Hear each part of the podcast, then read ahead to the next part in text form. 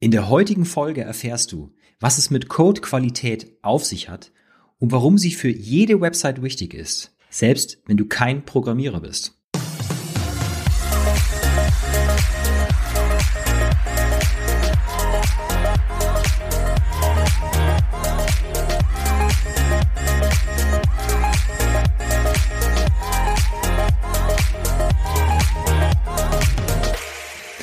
Willkommen bei Online Marketing für Dienstleister. Der Podcast für Unternehmen, die aus ihrer Website ein System machen wollen, das sie mit ihrer Zielgruppe ins persönliche Gespräch bringt und das ohne auf die Verkäufertube drücken zu müssen. Ja, als erstes mal Asche über mein Haupt. Ich habe es verpasst, letzte Woche eine Podcast-Folge zu veröffentlichen. Und wenn dir das vielleicht aufgefallen ist, dann äh, entschuldige ich mich hiermit bei dir.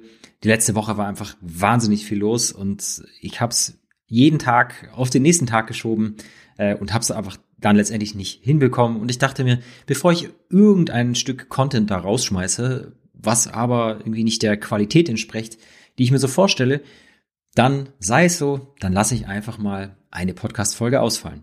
Genau, aber ähm, es kommt in ein, zwei Folgen kommt noch mal ein Interview raus und das wird relativ lang sein und daraus werden wir dann einfach zwei Folgen machen und dann habe ich das ja sozusagen wieder aufgeholt. genau. Ähm, kommen wir aber mal zum Thema dieser Folge und zwar Codequalität. Codequalität scheint mir immer so so ein Thema zu sein, was den meisten Menschen einfach vollkommen egal ist. Und ich kann es auch verstehen, denn dir als Endnutzer oder Kunde. Kann es doch egal sein, wenn du auf eine Website gehst und da ist irgendeine Funktion, ein Kontaktformular oder, oder was wird, egal, was auch immer. Ähm, und ob das jetzt mit 50 Zeilen Code geschrieben wurde oder mit 300, ist doch egal. Es funktioniert und es tut, was es soll. Also, warum sich über Codequalität äh, Gedanken machen? Also so denken viele Leute und ich kann es auch zu einem gewissen Teil nachvollziehen.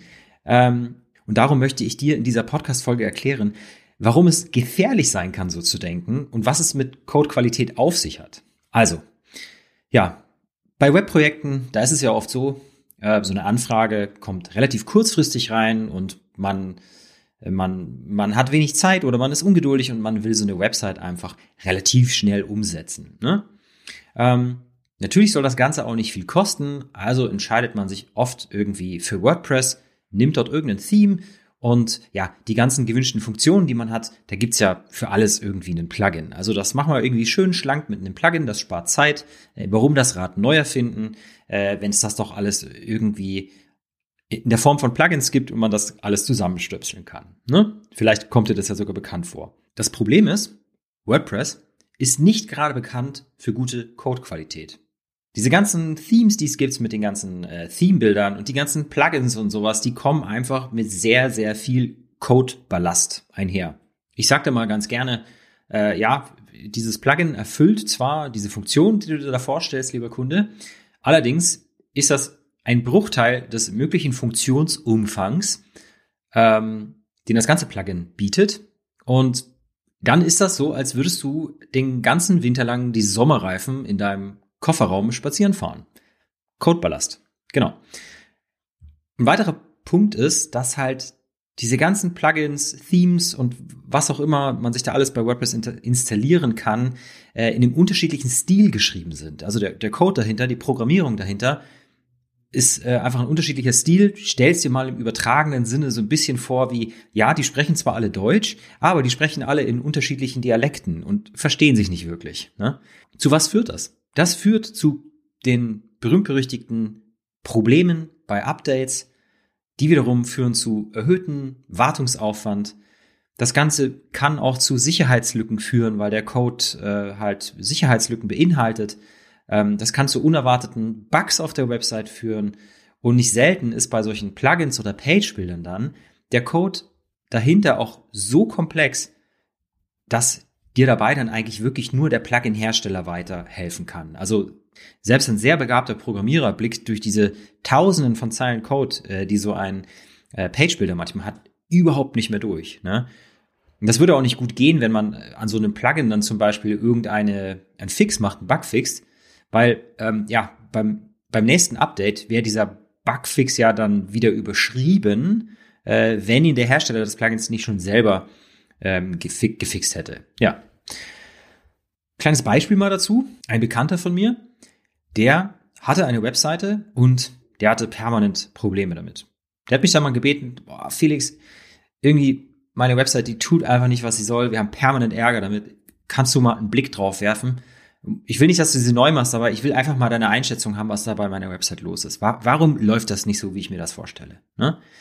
Ja, wir haben uns dann mal eine halbe Stunde Zeit genommen und ähm, haben die Webseite ein bisschen untersucht und haben halt dann gesehen, dass zum Beispiel sehr, sehr viel CSS-Code ähm, inline geschrieben wurde. Ich übersetze das mal kurz. Äh, also CSS, das ist das Cascading Style Sheet. Das äh, ist die, die, ähm, das sind ja Befehle, die sagen deinem Browser, dass der Button zum Beispiel rot sein soll und dass die Schrift weiß sein soll. Ne? Diese Information erfährt der Browser durch ähm, das CSS-Sheet. Das ist eine Datei, die dann in deine Website eingebunden ist und der Browser liest diese Befehle dort aus.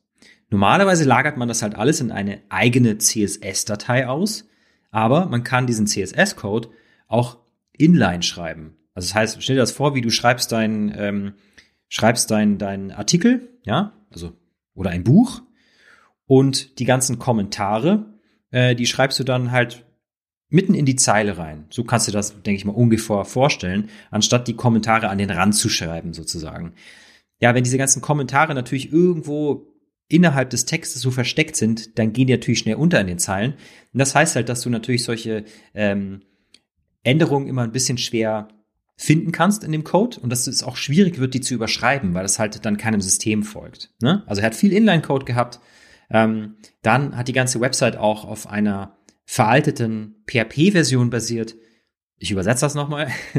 PHP ist eine Programmiersprache.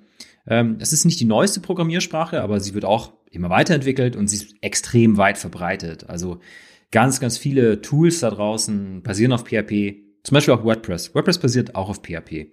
Ein Teil von WordPress ist aber schon ziemlich alt und basiert auf sehr, sehr altem PHP-Code und andere Teile wiederum auf neuerem PHP-Code.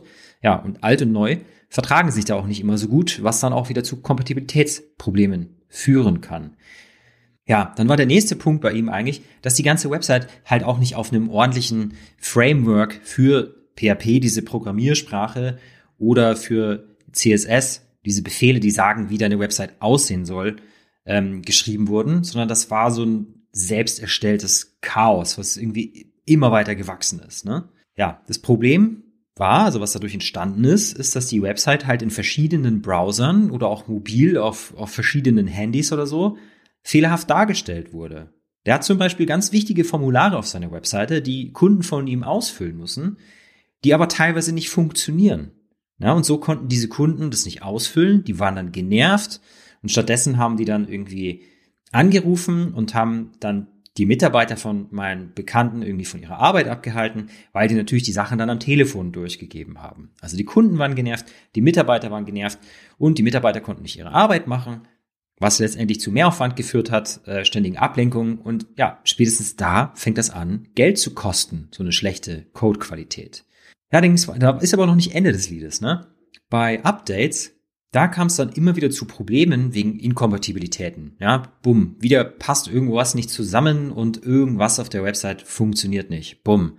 Ja, ärgerlich, weil jetzt musst du wieder spontan dafür Geld ausgeben, dass das irgendwie repariert wird und irgendwer äh, muss auch die Zeit dafür aufopfern, um sich darum zu kümmern. Ne?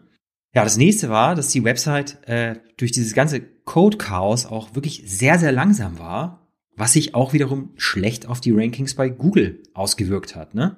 Zusammengefasst kann man eigentlich sagen, eine schlechte Codequalität kann einfach zu viel Ärger führen. Es kann einfach nerven, wenn so eine Website ständig nicht funktioniert. Und es kann auch wirklich zu einem erhöhten ähm, ähm, Supportaufwand führen. Du musst immer wieder Geld in die Hand nehmen und auch Zeit in die Hand nehmen, äh, damit es hier irgendwie wieder zum Laufen gebracht wird. Ne? Mit einer wie man das dann verhindert mit einer guten Codequalität, dazu äh, komme ich dann eigentlich gleich nochmal. Genau.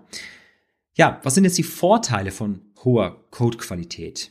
Also wie gesagt, vielleicht gehörst du ja zu denen, die sagen, die Codequalität, die ist mir wurscht. Äh, ich kann das doch eh nicht lesen. dann stell dir aber mal die Frage, ob du mit diesen Konsequenzen leben möchtest. Äh, die Story, die ich hier gerade dir davor erzählt habe von meinem Bekannten, die ist dafür vielleicht ganz anschaulich. Ich persönlich hätte auch sowas wirklich keinen Bock. Ich will eine Website haben und die soll einfach funktionieren, die soll tun, was sie soll und äh, die soll auch zuverlässig sein. Ne? Also die Vorteile hoher Codequalität sind also, dass du eine schnelle, eine stabile und eine sichere Website hast, ne? weil ja, schlechte Codequalität kann auch dazu führen, dass so eine Website gehackt wird. Und die Website ist einfach durch eine bessere Codequalität, die kann effektiver gewartet werden und auch weiterentwickelt werden. Also wenn du mal funktional, also neue Funktionen auf der Website haben willst oder sowas, ne? Bei einer sauberen und gut durchdachten Codequalität ist es einfach viel einfacher, diese funktionale Weiterentwicklung der Website zu machen, weil man nicht irgendwie hintenrum durch Schlüsselloch und keine Ahnung was sich erst irgendwie irgendwelche Lösungen erarbeiten muss. Genau. Ja, wie stellt man denn jetzt so eine hohe Codequalität sicher? Also ich glaube, das Erste und das Wichtigste ist, dass du ähm, einfach mit Profis arbeitest, die wissen, was sie tun.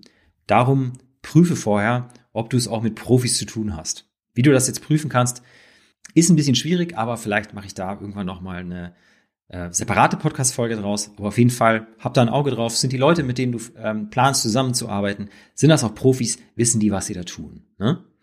Dann ist der nächste Punkt. Man sollte vorher gut planen und nicht einfach drauf losrennen. Also, das fängt natürlich damit an, dass man erstmal alle gewünschten Features, die man auf so einer Website hat, dass man die erstmal sammelt. Ne?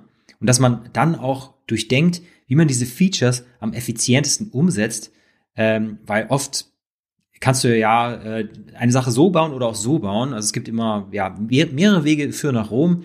Ja, und das Ganze einfach ordentlich am Anfang einmal zu durchdenken, gibt dir einfach die Möglichkeit, effizienter zu arbeiten und äh, das Ganze auch flexibler zu gestalten. Genau.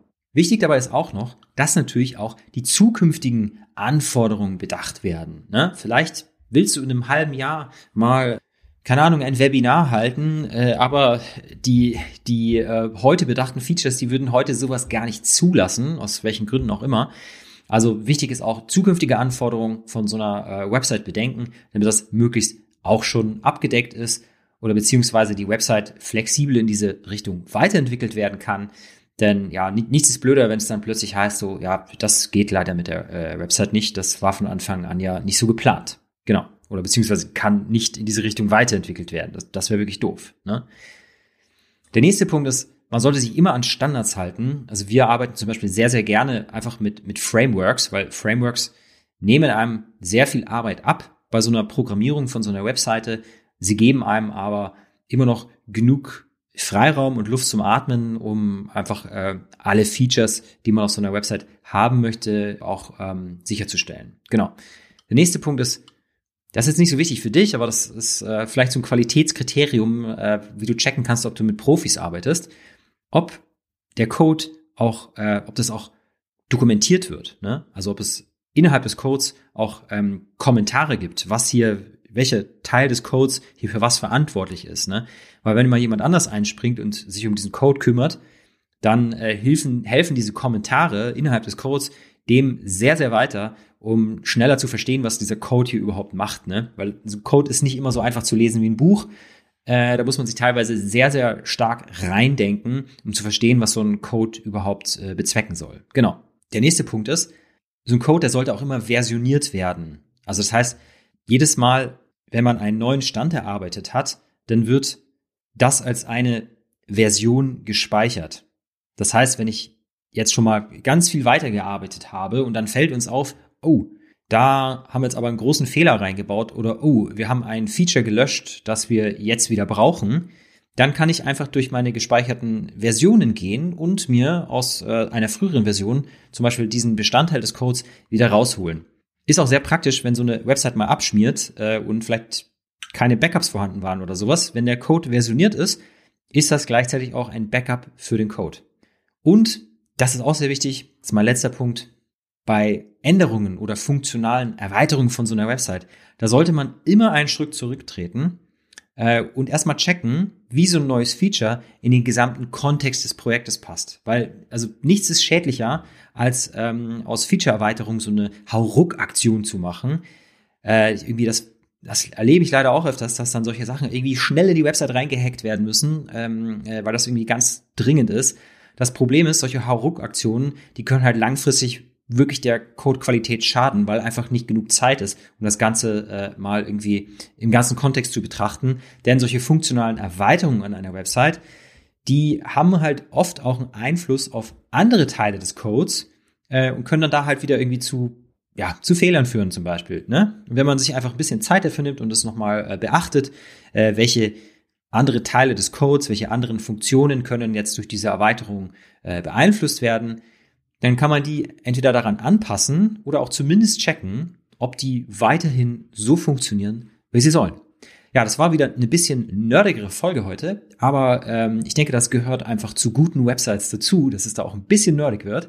Wenn ihr mehr von solchen nerdigen Folgen wollt, dann schreibt mir doch einfach mal einen Kommentar auf ähm, iTunes oder wo auch immer, in welcher Podcast-App du verwendest. Und äh, wenn du gerade dabei bist, dann gib mir doch noch ein paar Sternchen dafür, über so eine Bewertung für meinen Podcast. Freue ich mich natürlich auch immer sehr. Ansonsten bedanke ich mich fürs Zuhören und freue mich aufs nächste Mal. Ich verspreche hiermit hoch und heilig, ähm, ab jetzt geht's wieder regelmäßig jede Woche weiter. Und ja, danke fürs Zuhören. Felix. Ja, das war's auch schon wieder mit der aktuellen Folge.